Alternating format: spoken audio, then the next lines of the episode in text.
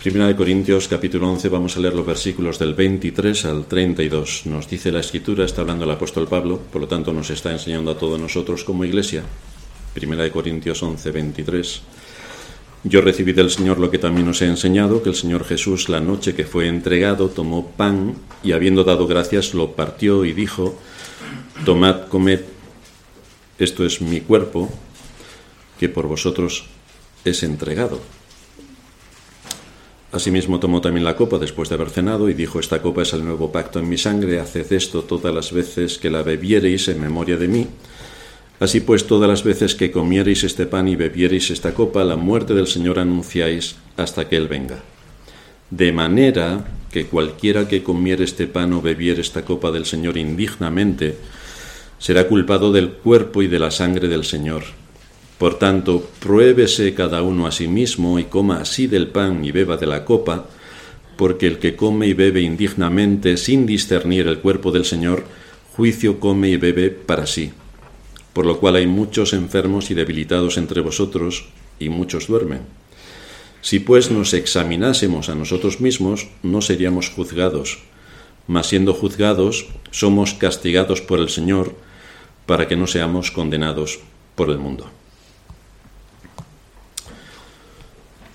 Hay una norma generalizada que existe entre los creyentes, especialmente me estoy refiriendo al mundo evangélico, al pensar que únicamente por llamarse a sí mismos creyentes y estar bautizados, pueden tomar de la cena del Señor, sea donde sea que estén y sea donde sea que vayan. Porque como yo soy creyente, me tienen que dar la cena del Señor siempre. Es decir, piensan que si van a cualquier iglesia, en cualquier lugar, pueden acceder a la mesa del Señor sin problemas. Como esto no es así, la cristiandad piensa que sí, pero la Biblia piensa que no. Como esto no es así, hoy vamos a dedicar nuestro sermón a analizar qué es exactamente esta ordenanza impuesta aquí por el Señor Jesucristo para su iglesia, cómo establece él que debe ser observada, en qué contexto debe producirse y quiénes son exactamente los que pueden participar de esta ordenanza, porque el hecho de que estés bautizado es una condición, es una condición necesaria, pero no suficiente. Hay más requisitos que debemos tener en cuenta. Es cierto que el creyente piensa que porque está bautizado y se convirtió hace 500 años, tiene acceso a todo, pero no tiene acceso a todo según la escritura. Y nosotros debemos regirnos por la escritura. Como iglesia debemos saber qué es lo que enseñan las escrituras en todos los ámbitos de la vida humana sobre la tierra y sobre todo todo lo que tiene que ver con las doctrinas que emanan de las escrituras. Tenemos que saber cuáles son nuestras convicciones, es decir, tenemos que saber por qué creemos lo que creemos, si es que creemos algo. Porque si solamente decimos creemos en Dios y con eso nos basta, ya les advierto a todos lo que dice Santiago. Los demonios también creen. Por lo tanto, ¿cuál es la diferencia? Yo creo en Dios, pero ¿creo en Dios qué significa? ¿Qué implica? ¿Cuál es su alcance? ¿Qué está envuelto en todo esto? Como iglesia, repito, debemos saber qué es lo que enseñan las escrituras y cuáles son nuestras convicciones de todo lo que se desprende de las enseñanzas de la escritura. Y en nuestro caso lo tenemos resumido en nuestra confesión de fe. Tenemos una confesión de fe que define qué es lo que creemos. Por lo tanto, todos los que vienen, nos visitan y por supuesto los miembros, conocen perfectamente la confesión de fe. Entonces, dado que es nuestra confesión de fe, no nos vamos a poner a discutir porque esto es así o de otra manera o podría ser de otra manera distinta a la que es pero lo tenemos en nuestra confesión de fe. Por lo tanto, no queremos entrar en ningún otro debate porque nuestra confesión de fe lo define. No queremos hablar de nada más. Nuestra confesión de fe lo define. Así se inicia nuestra confesión de fe. Hay quienes menosprecian los documentos llamados confesiones de fe. Otros dicen, Cristo es nuestro credo. O yo creo en la Biblia. Estupendo, muy bien. Fantástico los mormones también, los testigos de Jehová, incluso los católicos. Y no te digo nada de los evangélicos, que están todo el día recitando versículos y no se aplican ninguno. Esto es lo más escandaloso. Cristo es nuestro credo. Sin embargo, todo el mundo sabe que en el momento en que decimos la Biblia dice tal o cual cosa y yo la creo, entonces estamos haciendo una confesión de fe. Porque yo creo lo que dice la Biblia en ese punto en particular, esa es una confesión de fe. Si algunos no creen en la utilidad de escribir o publicar su confesión, pues que sepan ellos lo que hacen. Nosotros respetamos su posición. Pero por nuestra parte estamos convencidos de que cada cual debe saber lo que creemos. Y si tú te integras en nuestra iglesia, debes saber lo que creemos. Lo que creemos respecto a todas las doctrinas que emanan de las escrituras. Todas están definidas. Por eso no vamos a ponernos a discutir si una de nuestras doctrinas dice tal cosa y llega uno de fuera y dice, pues yo no creo en eso y empieza a discutir que por qué no cree en eso. Pero es que nosotros no vamos a discutir de nada de todo esto, porque ya lo tenemos en nuestra confesión de fe. Entonces todo lo que está ahí es lo que creemos y no vamos a discutir.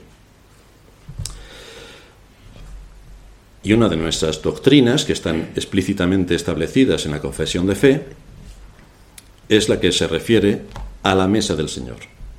En el capítulo 30 de nuestra confesión el punto número uno dice que la cena del Señor Jesús fue instituida por Él mismo. Por lo tanto, aquí estamos hablando de algo de bastante solemnidad. Es que Cristo mismo la instituyó. Y lo hizo en la noche en la que fue entregado para que se observara en sus iglesias hasta el fin del mundo como un recuerdo perpetuo para la manifestación del sacrificio de sí mismo en su muerte, para la confirmación de la fe de los creyentes en todos los beneficios de la misma, para ser alimentados espiritualmente y crecer en Él, para un mayor compromiso en todas las obligaciones que se le deben a Él, y para ser un vínculo y una prenda de su comunión con Cristo y entre los creyentes mutuamente. Ahora, aquí en este punto, los evangélicos en general derrapan por completo, porque ellos piensan, es mi relación con Cristo la que vale. Así que le puedo escupir al hermano, apuñalar al pastor y darle una patada al otro hermano porque es mi relación con Cristo la que vale. Y así estoy aquí dentro de la iglesia participando de la Santa Cena. Pues se equivoca por completo. O sea, no va a participar de la Santa Cena si el pastor tiene conocimiento. No va a participar de la Santa Cena. El punto número 8 dice, todos los ignorantes e impíos, no siendo aptos para gozar de la comunión con Cristo, son por tanto indignos de la mesa del Señor y mientras permanezcan como tales, no pueden, sin pecar gravemente contra Él, participar de estos elementos ni ser admitidos a participar en ellos. Además, quien quiera que los reciba indignamente es culpable del cuerpo y de la sangre del Señor, ya que come y bebe juicio para sí. Es decir, esto acarrea penas severas por parte de Dios, que es quien establece precisamente que va a traer un juicio sobre quien toma de la mesa del Señor indignamente. Así que tampoco es para tomársela a la ligera y decir, bueno, no pasa nada, yo me la tomo. No es para tomársela a la ligera. Estas palabras del apóstol Pablo, cuando le escribe a los Corintios, son bastante duras, son bastante duras. De manera que cada uno debería considerar este asunto con diligencia y ver en qué le puede afectar o en qué no le afecta y por lo tanto puede acercarse libremente, pero tenemos que considerar en qué nos puede afectar. La cena del Señor ha sido observada universalmente por los cristianos desde el periodo más antiguo al que nos lleva la evidencia histórica. Como Pablo nos enseña, fue instituida por Cristo. Cristo mismo la instituyó. Lo hizo la misma noche en la que fue entregado. Y lo hizo para que fuera observada permanentemente por su iglesia. Y esto hasta su segunda venida. Por lo tanto, aquí tenemos un mandato permanente. Queda en la libertad de cada iglesia el hacerlo una vez a la semana, una vez al mes o una vez al trimestre. Queda la libertad de la iglesia porque no hay ningún mandato específico que nos obligue a tenerla una vez cada semana. Por lo tanto, cada iglesia establece cómo quiere llevar a cabo la mesa del Señor. Pero evidentemente es un mandato que cada iglesia debe observar. Es decir, debemos participar de la mesa del Señor con la frecuencia que estimemos oportuna. Por supuesto, no podemos atribuirle ningún significado mágico, porque no lo tiene. No es que te tomas la mesa del Señor, no es que te tomas el pan y el vino y te limpia de todos tus pecados. Esto no existe, esto no es así, no funciona así. La mesa del Señor ni tiene ese propósito. La mesa del Señor es una parte importante de la religión cristiana y es una de las dos ordenanzas establecidas en las Escrituras. Una es la mesa del Señor, otra es el bautismo. Son las dos únicas ordenanzas. Ya sabemos que la Iglesia Católica tiene siete y vete a saber quién tiene más por ahí. Pero son dos únicas ordenanzas. A pesar de esto, a pesar de que está claramente enseñado en las Escrituras, muchos cristianos no la entienden o bien la ignoran o bien no le asignan la naturaleza y el propósito por el que la mesa del Señor fue instituida.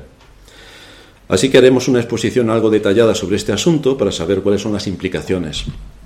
Y para esto me voy a valer de la, del comentario a la confesión de fe que hace Samuel Waldron sobre este particular y nos aportará bastante información al respecto. Así que vamos a ver en primer lugar su institución. Si conoces esta ordenanza que fue instituida por el Señor, la pregunta primera que debemos hacernos es, ¿sabes cuál es tu deber con respecto a la mesa del Señor? ¿Sabes cuál es tu deber? Vas a participar de la mesa del Señor después. Pero ¿sabes tu deber respecto a ella?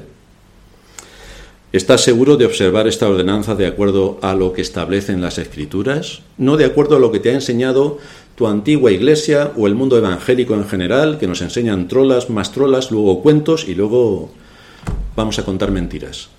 No, lo que, lo que enseña la escritura, no lo que nos enseña la religiosidad de este mundo, lo que enseña la escritura. ¿Estás seguro de observar esta ordenanza de acuerdo a las escrituras? porque son ellas las que deben guiar nuestra conducta y es la que deben moldear la conciencia en todos los ámbitos de la vida. Lo primero que debemos tener en mente es que es un mandato, repito, establecido por Cristo para llevarlo a cabo en el contexto de la familia espiritual reunida, es decir, en el contexto de la Iglesia. Es un mandato de Cristo para la Iglesia.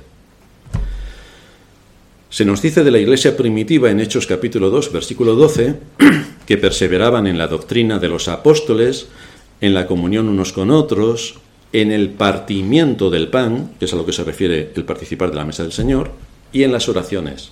A esto se dedicaba la iglesia. Cuando se reunía en el día del Señor, perseveraban en la doctrina de los apóstoles, es decir, abrían las escrituras y se exponían a la doctrina. Doctrina. Ya sabemos que también en el mundo evangélico actual cuando oyen doctrina, les chirrían los oídos y se les cae el pelo. Pero es algo que establece la escritura, habla de doctrina. Así que tenemos que estudiar la doctrina. Son las bases fundamentales que establecen cuáles son nuestras convicciones. Fijaos que esto no podemos perderlo de vista porque la mesa del Señor es una ordenanza instituida por Cristo para la Iglesia, por lo tanto es algo eclesiástico no fue dada a la familia física, es decir, no nos podemos reunir con nuestros primos, nuestros tíos, nuestros padres y decir, bueno, como todos somos creyentes, vamos a participar de la mesa del Señor. Esto es una profanación absoluta. Hay algunos que lo hacen, pero esto es una profanación. Esto es para la iglesia reunida en el día del Señor, como cuerpo de Cristo, que tiene acceso a esto. No es para que me junte con mi familia y porque no tengo una iglesia más cerca, nosotros vamos, nosotros vamos a participar de la mesa del Señor.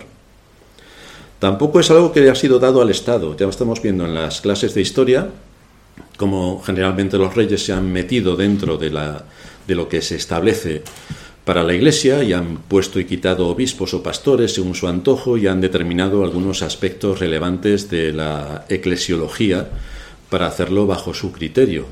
Pero el Estado no tiene ningún papel aquí, en absolutamente nada de lo que tenga que ver con la Iglesia y con la doctrina que predicamos. No ha sido dado al Estado. Tampoco le ha sido dado a nadie a título individual. Es decir, yo estoy en mi casa, como no tengo ninguna iglesia cerca, digo, pues mm, voy a tomar yo la Santa Cena y me la tomo yo solo. Esto es una profanación, pero con mayúsculas. Según lo que enseña la Escritura, solamente debe llevarse a cabo bajo la autoridad de una iglesia local. Y solo cuando la iglesia se reúne en el día del Señor, solo. Esto viene confirmado por el hecho de que es la Iglesia la que ejerce la autoridad a través de sus ministros para establecer quiénes son admitidos a la cena del Señor y la manera en la que debe ser observada la cena del Señor. Me refiero a, nivel temporal, si es una vez a la semana, si es una vez al mes. Si la autoridad de la Iglesia, es decir, sus ministros, no tienen en cuenta estos principios que establece la Escritura, caerían en prevaricación, es decir, estarían cometiendo un delito a sabiendas. Así que esto no es para tomárselo tan alegremente y bueno, aquí todo el mundo puede disfrutar, entre comillas, y aquí no pasa nada con lo que estemos haciendo, porque es que está arreglado. es algo normativo por la escritura. La pregunta es, ¿tienen los pastores autoridad para negarle la cena del Señor a alguien? Porque es que soy yo y Cristo. ¿Tienen los pastores en el contexto de la iglesia para negarle la cena del Señor a alguien? Pues sí, tienen toda la autoridad. Por eso quien ah, pasa la cena del Señor es el pastor. Veis que en algunas iglesias cualquiera puede pasar la mesa del Señor. Pero sé cualquiera que pase la mesa del Señor no tiene la autoridad para que cuando alguien va a tomar la cena del Señor quitársela. Pero el pastor sí, por eso la pasa. Porque a veces a algunos se las quita. Le quita el acceso a la mesa del Señor. Pero si fuera otra persona que lo hace, todos tendrían acceso. Pero cuando lo hace el pastor, está vigilante para que si hay alguien que no corresponde a los principios establecidos por las Escrituras, le pueda retraer para que no tome la mesa del Señor. Esto es lo que establece la Escritura y esto es lo que viene en nuestra confesión de fe, que es la autoridad de la Iglesia la que imparte la cena del Señor. Así que no vamos a discutir tampoco por qué la imparte, por qué no la imparte. Nuestra confesión de fe así lo establece. Y las convicciones profundas nuestras es que efectivamente es así según la enseñanza de la Escritura. En segundo lugar, la naturaleza de la mesa del Señor y sus implicaciones. La cena del Señor no debe observarse de forma literal como un sacrificio, que es lo que hacen en las misas romanas. Cada misa romana es un sacrificio, es decir, las miles de iglesias alrededor del mundo de la religión católica romana, cada día del Señor sacrifican a Cristo. Esto es lo que están diciendo. Pero la escritura es clara cuando dice que con un solo sacrificio hizo perfectos para siempre a los santificados. Por lo tanto, no necesitamos más sacrificios, no necesitamos volver a sacrificar y volver a sacrificar y volver a sacrificar. Todas las misas implican sacrificio, lo cual es una blasfemia y una herejía lo que están haciendo. Pero a quién le importa, a quién le importa. Pero lo que establece la escritura es que esto es un memorial. El mismo Señor lo dice. Haced esto en memoria de mí. Es bastante claro, no hay que ir a Oxford ni a Cambridge a estudiar. En memoria de mí. Haced esto en memoria. Es un recordatorio. Es igual que cuando recordamos nuestro cumpleaños o cuando recordamos nuestro aniversario de boda. Bueno, lo recuerda nuestra mujer porque a nosotros se nos olvida. Y entonces viene cataplum. El aniversario de boda, se te ha olvidado. No, sí, es que era por la noche cuando te iba a hacer el regalo. Sí, sí, sí. Vaya excusa. Nuestras mujeres ya lo saben y, no se lo creen. En memoria. Un aniversario, cualquier otro evento. Pues esto es lo que hacemos cuando participamos de la mesa del Señor. En memoria de Él. Lo cual, como es en memoria de Él, debe llevarnos al regocijo. Es decir, podemos participar de algo en memoria de lo que hizo Cristo por nosotros no solamente que murió, es que especialmente resucitó. Resucitó. Hoy es el día de la resurrección, primer día de la semana. Resucitó. Pero debemos estar seguros de que nuestras mentes y espíritus estén involucrados cuando celebramos esta ordenanza, cuando nos exponemos a la ordenanza y cuando participamos de esta ordenanza. Si la cena del Señor es en memoria de la obra de Cristo, entonces el contexto donde debe desarrollarse la cena del Señor jamás debe ser separado de la predicación del Evangelio, porque es una continuación. Por eso se hace en el Día del Señor, por eso se hace generalmente después de la predicación de la palabra. Es en el culto de adoración pública, donde está la iglesia reunida, donde ha elevado sus himnos delante del Señor alabando su nombre, donde ha sido expuesta su palabra. Luego viene el punto final del culto de adoración cuando participamos de la mesa del Señor con toda la iglesia reunida, de acuerdo al cuarto mandamiento. Acuérdate del día de reposo para santificarlo. Hoy celebramos en esta gran fiesta solemne este acontecimiento extraordinario, que es cuando Cristo vino al mundo a morir por los pecados de su pueblo y cuando resucitó en un día como hoy. Pero hay dos tipos de participación indigna que nos muestra el apóstol Pablo al tomar de la mesa del Señor. Hay dos participaciones indignas. La primera es la del, la del inconverso.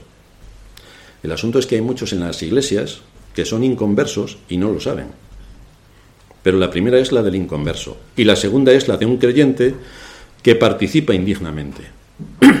Así que vamos a ver en primer lugar el asunto del inconverso.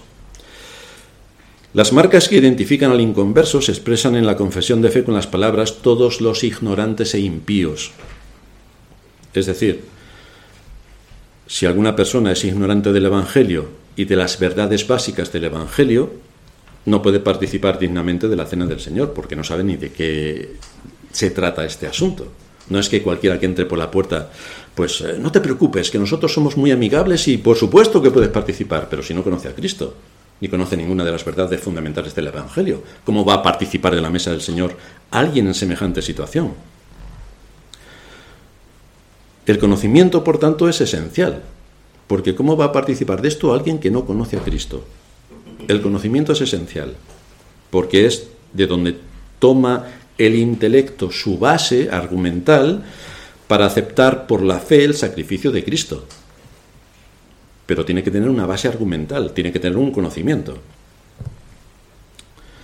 El apóstol Pablo, cuando escribe a los Efesios, una iglesia de los eh, gentiles, les dice en el capítulo 4, versículo 17, Esto pues digo y requiero en el Señor, que ya no andéis como los otros gentiles. Vosotros sois gentiles, pero no andéis como los otros gentiles, que andan en la vanidad de su mente, teniendo el entendimiento entenebrecido ajenos de la vida de Dios por la ignorancia que en ellos hay, por la dureza de su corazón. ¿A qué les lleva esta ignorancia y a qué les lleva esta dureza de corazón? Los cuales, después de que perdieron toda sensibilidad, se entregaron a la lascivia para cometer con avidez toda clase de impureza. Mas vosotros no habéis aprendido así de Cristo. Y aquí no se refiere únicamente a que han cometido pecados sexuales, no, no, es que la inmoralidad abarca los diez mandamientos. Por nuestra cultura parece que ser inmoral es cometer adulterio, pero es falto de, rigor. Inmoral es atentar contra las leyes morales, y las leyes morales son los diez mandamientos. Mas vosotros no habéis aprendido así a Cristo. Si en verdad le habéis oído y habéis sido por él enseñados conforme a la verdad que está en Jesús. Así que esto es lo que se espera de aquellos que participan de la cena del Señor que tengan un conocimiento básico de las doctrinas, que conozcan a Cristo, que conozcan que Cristo murió por sus pecados y que Cristo resucitó para imputarles su justicia. Esto es lo básico de las doctrinas. Y un entendimiento, deben tener también un entendimiento y una sensibilidad básica de todo lo que la palabra de Dios expone.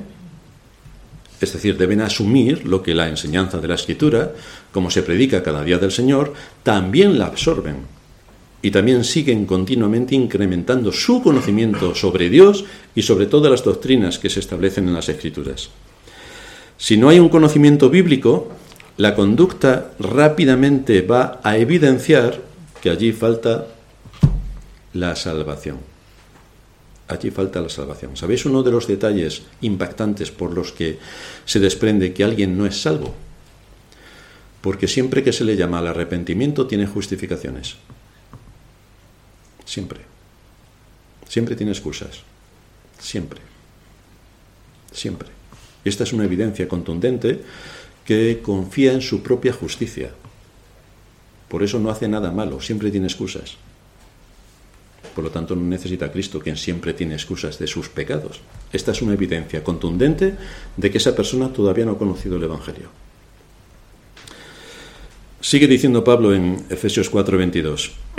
En cuanto a la pasada manera de vivir, porque es de donde veníamos, despojaos del viejo hombre que está viciado conforme a los deseos engañosos, y renovaos en el espíritu de vuestra mente, y vestíos del nuevo hombre, creado según Dios, fijaos en qué lo ha creado, en la justicia y santidad de la verdad. Es decir, debe basar sus criterios, sus, sus pensamientos y su actividad en la vida de acuerdo a la justicia que emana de las escrituras y debe andar de acuerdo al camino que Dios establece, que es el de la santidad. Esto es lo que Dios implanta en la conversión y es en esto en lo que debemos crecer. Nadie puede decir, bueno, yo me convertí hace 37 años y como ya me convertí no tengo nada que hacer. Pero la escritura continuamente nos lleva a crecer en conocimiento y en gracia, continuamente a crecer en conocimiento y en gracia. Y más que continuamente se nos exhorta a que ese conocimiento y esa gracia que hemos adquirido por exponernos cada día del Señor a su palabra, la tenemos que aplicar en situaciones concretas, luego no vale, eso a mí no se me aplica. Porque entonces, querido amigo, ¿a qué iglesia has estado yendo? A la que yo voy, no. A la que yo voy, no. Somos expuestos cada día del Señor a su palabra, para que así entendamos mejor el consejo de su voluntad. Nos esforzamos desde este púlpito por instruir a los creyentes y arrojar la ignorancia de nuestras mentes. Y por esta razón los creyentes deben estar más que atentos a todo lo que en el día del Señor, cuando se abren las escrituras, se expone, porque es para nuestra edificación y es para nuestra aplicación. Nuestra aplicación. No queremos ser buenistas. Para ser buenistas no hace falta venir a la iglesia. Tienes simplemente que seguir la moda de nuestro tiempo, que son todos más que buenistas. Pero nosotros lo que queremos es obedecer a Dios de acuerdo a la justicia y a la santidad. De acuerdo a la justicia y a la santidad. Y esto choca por completo respecto al mundo en el que vivimos, que es buenista. Es un gran atentado contra la palabra de Dios que personas ignorantes e impías participen de la mesa del Señor. Porque esto, para empezar, viola el tercer mandamiento. No tomarás el nombre de Jehová tu Dios en vano. Si alguien impío accede a la mesa del Señor, está tomando el nombre en vano completamente el vano. Es más, está tomando el sacrificio de Cristo en vano, lo cual es una eh, profanación absoluta. Pero no solo incurren en un gran pecado al participar de la cena del Señor este tipo de personas, sino que es también un gran pecado el que se les permita participar. Esto en general los evangélicos no lo entienden, o no lo quieren entender, o lo pasan por alto gracias a las enseñanzas permanentes que reciben desde los púlpitos, que es exactamente igual a cero. Pero esto es a lo que nos lleva la escritura. Es decir, que si los ministros de Cristo permiten que personas no aptas participen de la mesa del Señor, ellos son culpables de prevaricar. Ellos son culpables de prevaricar. Es el pastor, por tanto, quien tiene la autoridad para permitir o retener la mesa del Señor a los que están congregados y debe cumplir su papel con integridad. Así que esto también recae en la responsabilidad del pastor. Luego nadie puede decir, qué malo es el pastor, que a mí no me ha dado la Santa Cena, qué malo. Y levanta ahí todas sus iras contra el pastor. Pero hombre, no has entendido nada. No has entendido nada. De manera que esto implica, por una parte, que aquel que ejerce la autoridad en la Iglesia tiene el deber de proteger la mesa del Señor, y por otra parte, que tiene también la autoridad de no admitir a la mesa del Señor aquellos que son indignos de participar. Indignos de participar, según las evidencias que se puedan ver, o si no se cumplen los requisitos que establecen las Escrituras con bastante claridad. Evidentemente, si alguien viene la primera vez cuando hay mesa del Señor y no he podido hablar con esa persona, difícilmente le puedo impedir que participe. Pero ya me ocuparé de saber en qué situación está para la siguiente ocasión, porque no puede participar cualquiera de la mesa del Señor.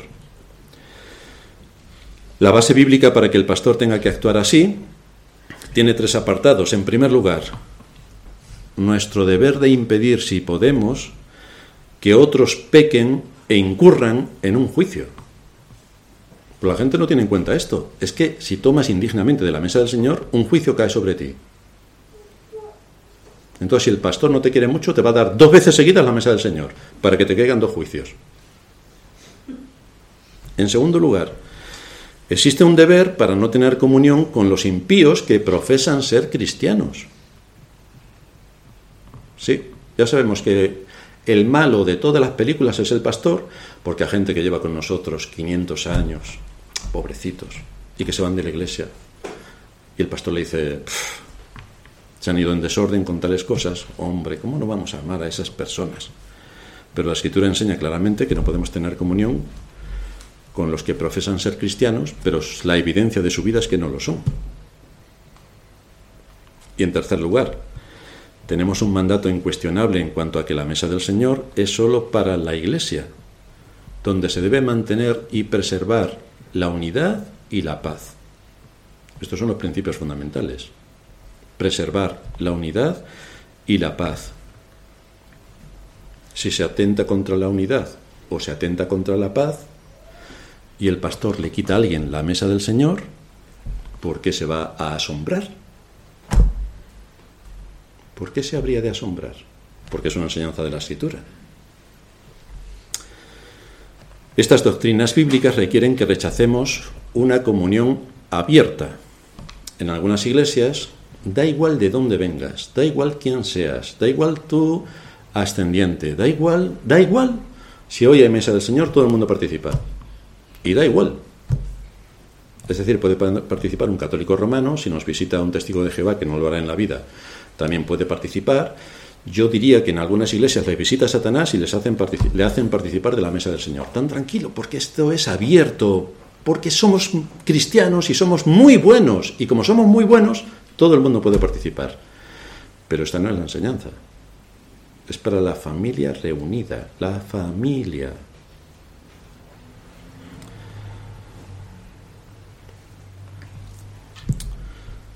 La Iglesia está obligada, como digo, a proteger la mesa del Señor de semejante profanación y si no lo hace estaría prevaricando.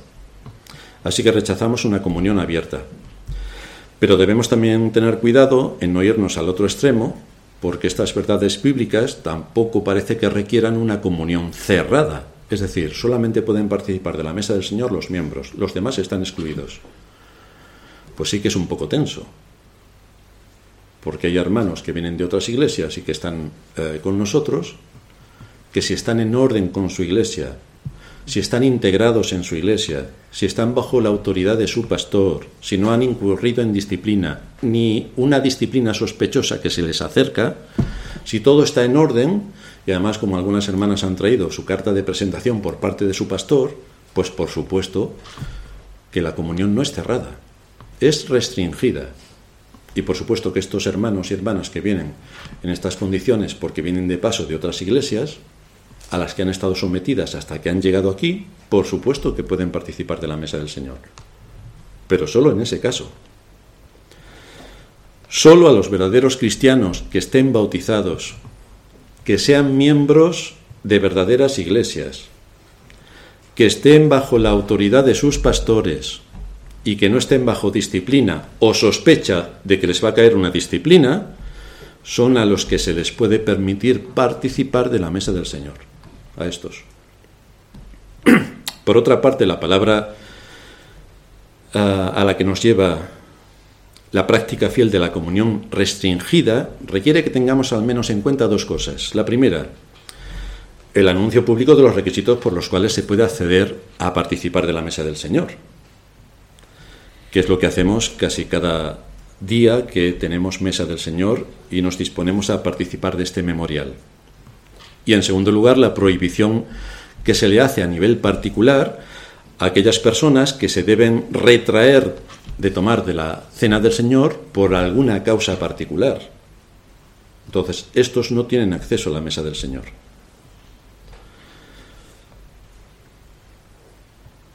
En segundo lugar, ¿cómo afecta esto a los convertidos? ¿Cómo puede afectar el participar indignamente de la cena del Señor a los convertidos? Porque no solo es posible que los abiertamente inconversos cometan un gran pecado participando de la cena del Señor, sino que también es posible que algunos creyentes, por ignorancia o por terquedad, participen de la cena del Señor indignamente. Es decir, hay algunas personas de esta iglesia que se han ido escapándose de una disciplina, han llegado a otra iglesia y les han dado la mesa del Señor inmediatamente. Pero esto es una barbaridad extraordinaria. Pero ¿a quién le importa la Biblia? No solo es posible que los abiertamente inconversos cometan un gran pecado participando de la cena del Señor, sino que también es posible que algunos creyentes participen indignamente. ¿Y cómo puede hacerse esto? Algunas cuestiones que tenemos que considerar. Como ya he dicho antes, la cristiandad en general cree que por llamarse uno cristiano puede participar de la mesa del Señor sin más en cualquier iglesia a la que vaya o la que visite. Eso es lo que cree la cristiandad, el evangelicalismo particularmente. Esto es gracias a que hay una nefasta enseñanza sobre este tema, como ocurre con casi todas las doctrinas, donde reina la ignorancia y por supuesto el buenismo. Esta es la religión. Debían cambiarse el nombre de cristianos por buenistas. Y así quedaría todo bastante claro. La gente presupone ciertas cosas porque todos somos hermanos, como todo el mundo sabe. y hay que ser condescendiente con cualquier persona. Pero la realidad, según la escritura, es bastante distinta, porque estamos sujetos precisamente a la palabra de Dios, y es ella la que marca cuál es el camino que debemos de seguir en esto y en el resto de doctrinas aplicadas a la vida. Por esta razón estamos tratando hoy este asunto, para traer luz a las conciencias y saber qué es lo que tiene que ver con la mesa del Señor, quién puede participar, quién no, en qué casos, en qué casos no, y tener más conocimiento de todo lo que envuelve el participar de la cena. Vamos a ver algunos ejemplos prácticos. Alguien puede considerarse creyente porque hace tropecientos años se bautizó. Luego no le gustó la iglesia a la que iba, porque danzaban y hacían cosas un poco raras o bien se fue a vivir a otra ciudad y ya le quedaba mal asistir a alguna iglesia porque no le quedaba ninguna iglesia cerca. De manera que se alejó del contexto de iglesia durante mucho tiempo y por diversas razones. No vamos a entrar en las razones porque pueden ser completamente lícitas. Ahora, con este antecedente, esta persona puede llegar a nuestra iglesia y el primer día participar de la mesa del Señor como si nada hubiera ocurrido, aunque hace no sé cuántos años que no asiste a ninguna iglesia. ¿Puede participar alegremente en la mesa del Señor? ¿Puede unirse a esta familia espiritual cuando todos sus deberes delante de Dios han sido desatendidos durante años? ¿Por qué asume que tiene derechos cuando no ha cumplido con ninguna de sus responsabilidades, aunque pueda decir, es que no había ninguna iglesia cerca? Pero esa no es una excusa que permita que se pase por alto el que hace años que esa persona no ha ido a ninguna iglesia o que va saltando y llega aquí de casualidad el día que precisamente vamos a tomar de la cena del Señor. ¿Esa persona puede unirse a la mesa del Señor y participar juntamente con nosotros? Pues evidentemente no. Evidentemente no.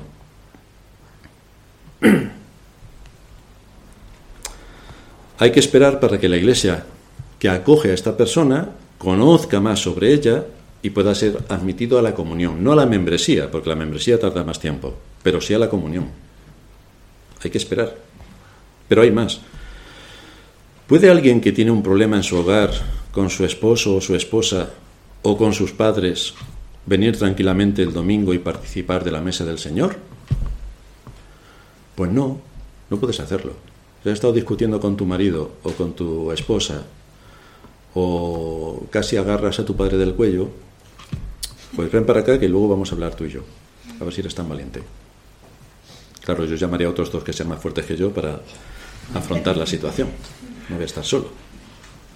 Pero si hay tensión dentro del hogar, no puedes venir aquí y, bueno, no ha pasado nada, porque el Señor es perdonador, pero busca primero el perdón de aquellos a quienes has agredido, ofendido o has hecho algo incoherente. Tienes que arreglar primero esas situaciones para poder participar de este acontecimiento de la familia espiritual, porque con una guerra en tu casa no puedes participar. Ahora, puede darse otro caso, bastante más curioso. ¿Pueden los padres que han tenido situaciones críticas con sus hijos debido a desobediencias o rebeliones participar en la mesa del Señor?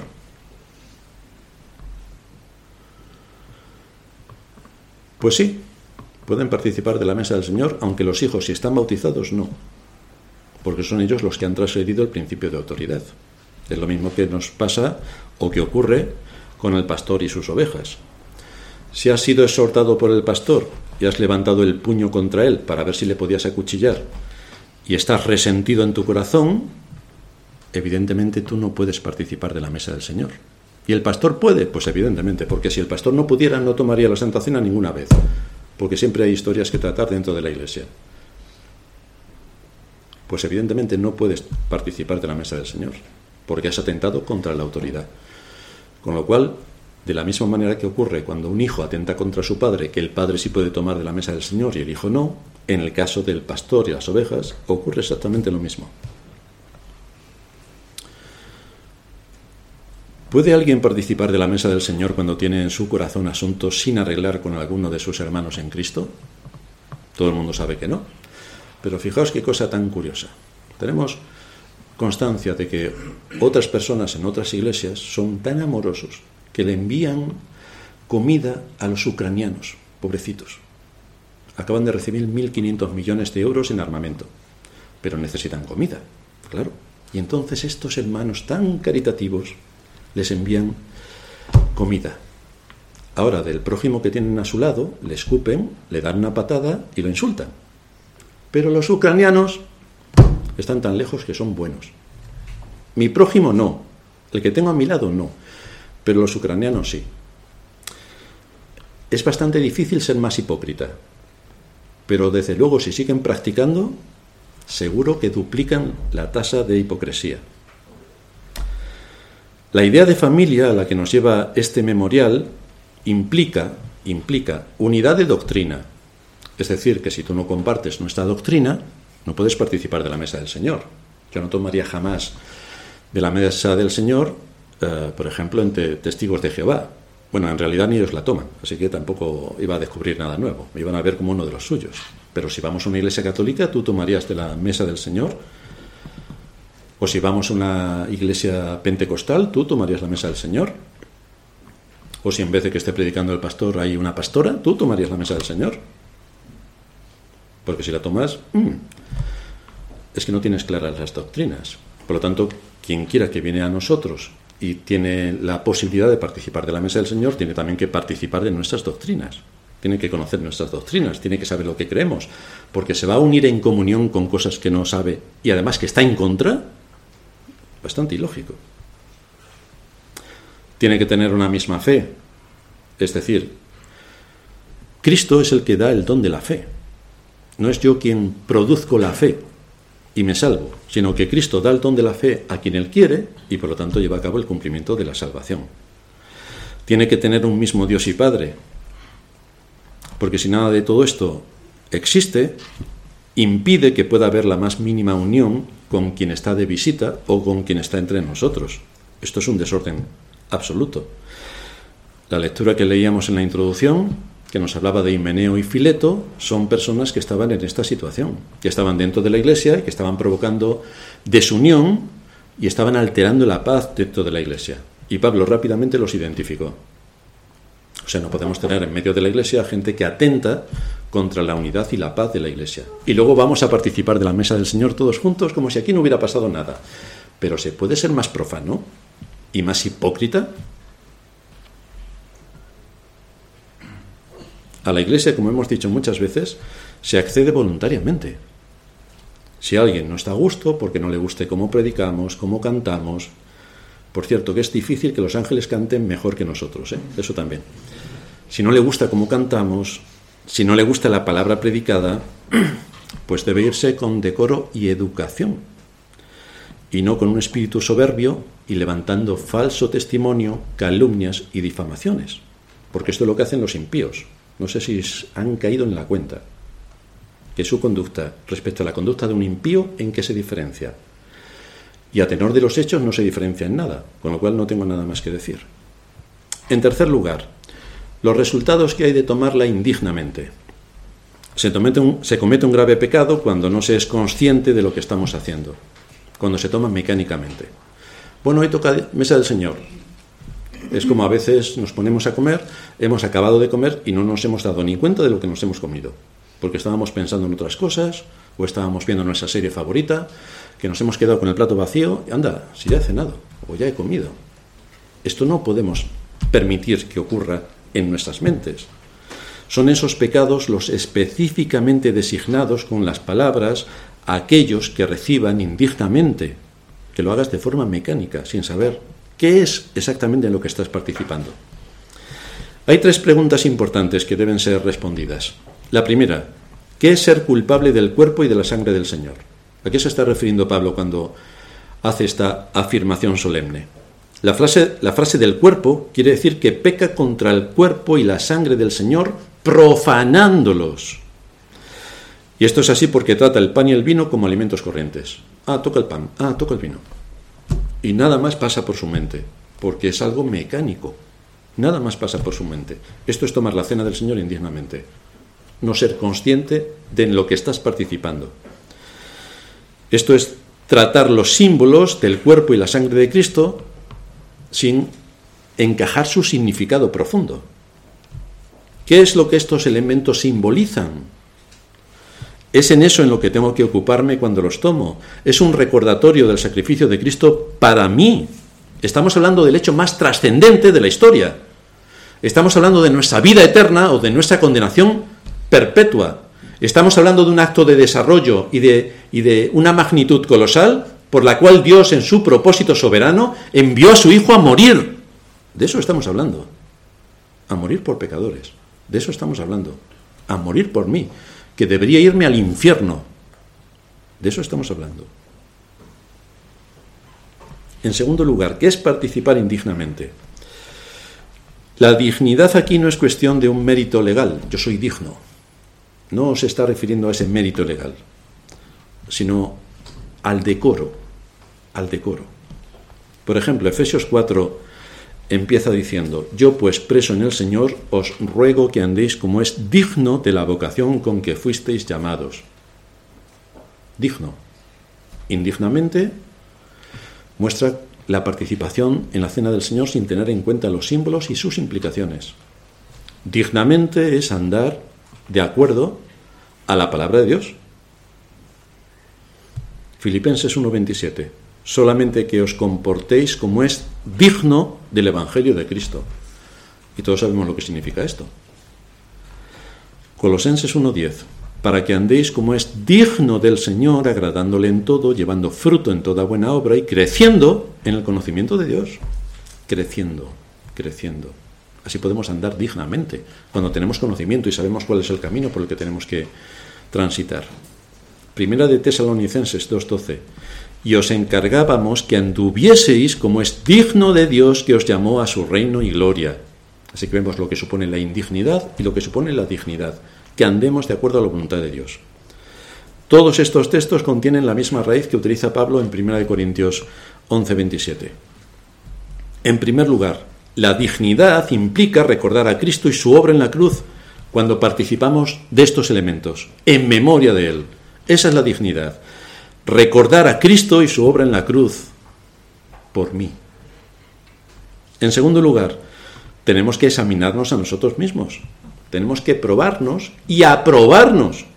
Las dos cosas. Probarnos y aprobarnos. Con un sentido correcto de que estamos recordando a Cristo al tomar de estos elementos para que seamos conscientes de qué es lo que Él hizo en nuestro lugar. Claro que si uno se considera bueno, al final de cuentas Cristo no hizo gran cosa. Pero si uno sabe lo que Dios piensa de todo ser humano y de mí en particular, entonces las cosas cambian bastante. ¿Qué es lo que Cristo hizo en nuestro lugar? En tercer lugar, tenemos que discernir el cuerpo apreciando el, el, simbolismo que aquí se nos expone, el significado espiritual que hay en la cena. Y tenemos que juzgarnos a nosotros mismos si nuestras mentes se van a divagar por otros estratos diferentes a lo que nos ocupa al tomar de la Santa Cena. Debo saber de quién soy hijo y cuáles son las responsabilidades que Cristo ha puesto sobre mí al traerme a su familia. Porque lo mismo tengo responsabilidades, a lo mejor, quién sabe. O sí, o realmente tengo responsabilidades. Y entonces cumplo con mis responsabilidades, tanto en la familia donde Dios me ha puesto, como en todos los ámbitos donde se desarrolla mi actividad, si realmente creemos que la cena simboliza la muerte del Señor y participamos de ella conscientemente de esta realidad, entonces somos dignos. Entonces somos dignos. Por otra parte, Pablo no anima en ninguna de sus cartas a los cristianos para que se mantengan alejados de la mesa. No. No dice, si tú has pecado o si crees que eres que tienes pecado en ti, no participes de la mesa. Pues entonces no participamos ninguno es el espíritu con el que venimos, es la intención de corregir lo que esté desviado, es la disposición de obedecer a Dios, es traer un corazón contrito y humillado, es buscar a Cristo en medio de estos elementos que se ponen delante de nosotros. El participar de la mesa es para pecadores, pero hay un pero, para pecadores arrepentidos, solo para estos. Los que son pecadores y siempre tienen justificaciones, como decíamos antes, pues que sigan en sus pecados. Si siempre hay justificaciones, y ante cualquier exhortación hay excusas, ante cualquier exhortación más justificaciones, pues entonces no te hace falta Cristo. Sigue en tus pecados, tranquilamente. si no hay nada que corregir, a tenor de que siempre hay justificación. Entonces, incluso está de más que vengas a la iglesia, porque no te hace ni falta. Pero si eres un pecador y realmente ves que la palabra te llega al corazón, entonces arrepiéntete, ve a Cristo, suplícale que te perdone, y entonces si estás bautizado y cumples con el resto de requisitos, puedes participar de la mesa del Señor. Y en tercer lugar, ¿cuál es el juicio en que se incurre? Porque lo que dice Pablo es que el juicio come y bebe para sí. En primer lugar, lo que Pablo está estableciendo es que puede ser enfermedad temporal y muerte. Pero nadie se muere. Bueno, es que si el Señor aplicase a rajatabla esto, en la iglesia no quedaba ni el pastor. Atención. Pero fijaos que cuando David pecó con Betsabé, no fue David quien murió, sino algo que alguien que él quería mucho, su hijo. Así que quizá el Señor no te mate a ti, pero va a matar algo que quieres mucho, lo que más quieres, o lo que atesora tu corazón, o donde ves tus expectativas. Se cortó. En el asesinato que cometió David sobre Urias, el Señor le dijo que la espada nunca se apartaría de su casa. David murió de vejez.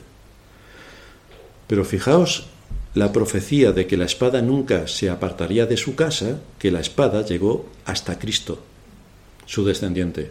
Una lanza atravesó su costado. Hasta Cristo llegó la maldición que por su desobediencia y su pecado obtuvo David. En segundo lugar, este juicio es disciplinario. El propósito del castigo se expresa, claramente en el pasaje que hemos leído es salvarnos para no ser condenados por el mundo. Y esto nos lleva a otra pregunta. ¿Cómo hace Dios esto de que seamos salvos para no ser condenados por el mundo? Pues lo hace llevándonos al arrepentimiento por la disciplina. ¿A quién le gusta la disciplina? Dice el escritor a los Hebreos en el capítulo 12, versículo 11. Es verdad que ninguna disciplina al presente parece ser causa de gozo. Acordaos de cuando nuestros padres nos daban ¿Cómo nos reíamos? ¿A que sí? Es que nos partíamos de risa. Le decíamos, otra vez más fuerte, que, que, me he he reído tanto, o no, o nos dolía mucho, o nos dolía mucho. Es verdad que ninguna disciplina presente parece ser causa de gozo, sino de tristeza, pero después da fruto apacible de justicia a, lo que, a los que en ella han sido ejercitados. Así que nosotros tomamos de la cena del Señor indignamente por cosas que tenemos el corazón contra otros, por nuestros caminos que no son rectos, por maquinaciones que tenemos para no sé qué historias perversas, oscuras, o para linchar a alguien. Si vienes con ese corazón a tomar de la mesa del Señor y la tomas, prepárate, prepárate. Está muy claro que la implicación de este pasaje es que no arrepentirse bajo la disciplina tiene como resultado ser condenado con el mundo. Es decir, el Señor te exhorta cada día del Señor a través de su palabra predicada. Te pone los medios de gracia a tu disposición. Tú cierras tus oídos y sigues a RQR sin arrepentirte. ¿Y con eso qué estás evidenciando? Pues que el Evangelio no te afecta. Estás condenado con el mundo. Es de eso que está hablando. Es de eso que está hablando. Así que si después de ser exhortados con la palabra no hay una evidencia tajante de que hemos asumido nuestra responsabilidad y que nos hemos arrepentido y no actuamos de acuerdo a la palabra de Dios con ese arrepentimiento, es que estamos siguiendo el mismo camino del mundo. Bienvenidos al infierno. Por lo tanto, la advertencia que nos hace Pablo es bastante severa. Así que aquí tenemos unas bases importantes para meditar sobre las implicaciones de la mesa del Señor y lo que se espera de aquellos que han conocido la verdad. Vamos a terminar en oración. Padre nuestro que estás en los cielos, gracias te damos por darnos una vez más tu palabra, por ser expuestos a esta doctrina fundamental en el contexto de la Iglesia, un mandato establecido por nuestro Señor Jesucristo y que debemos observar con absoluto rigor para no caer en condenación ni en juicio. Ayúdanos a meditar en estas cosas, a tenerlas en cuenta y en mente y abstraernos cuando en nuestro corazón hay alguna dificultad para poder tomarla decentemente y con orden. En Cristo Jesús nuestro Señor te suplicamos esto. Amén.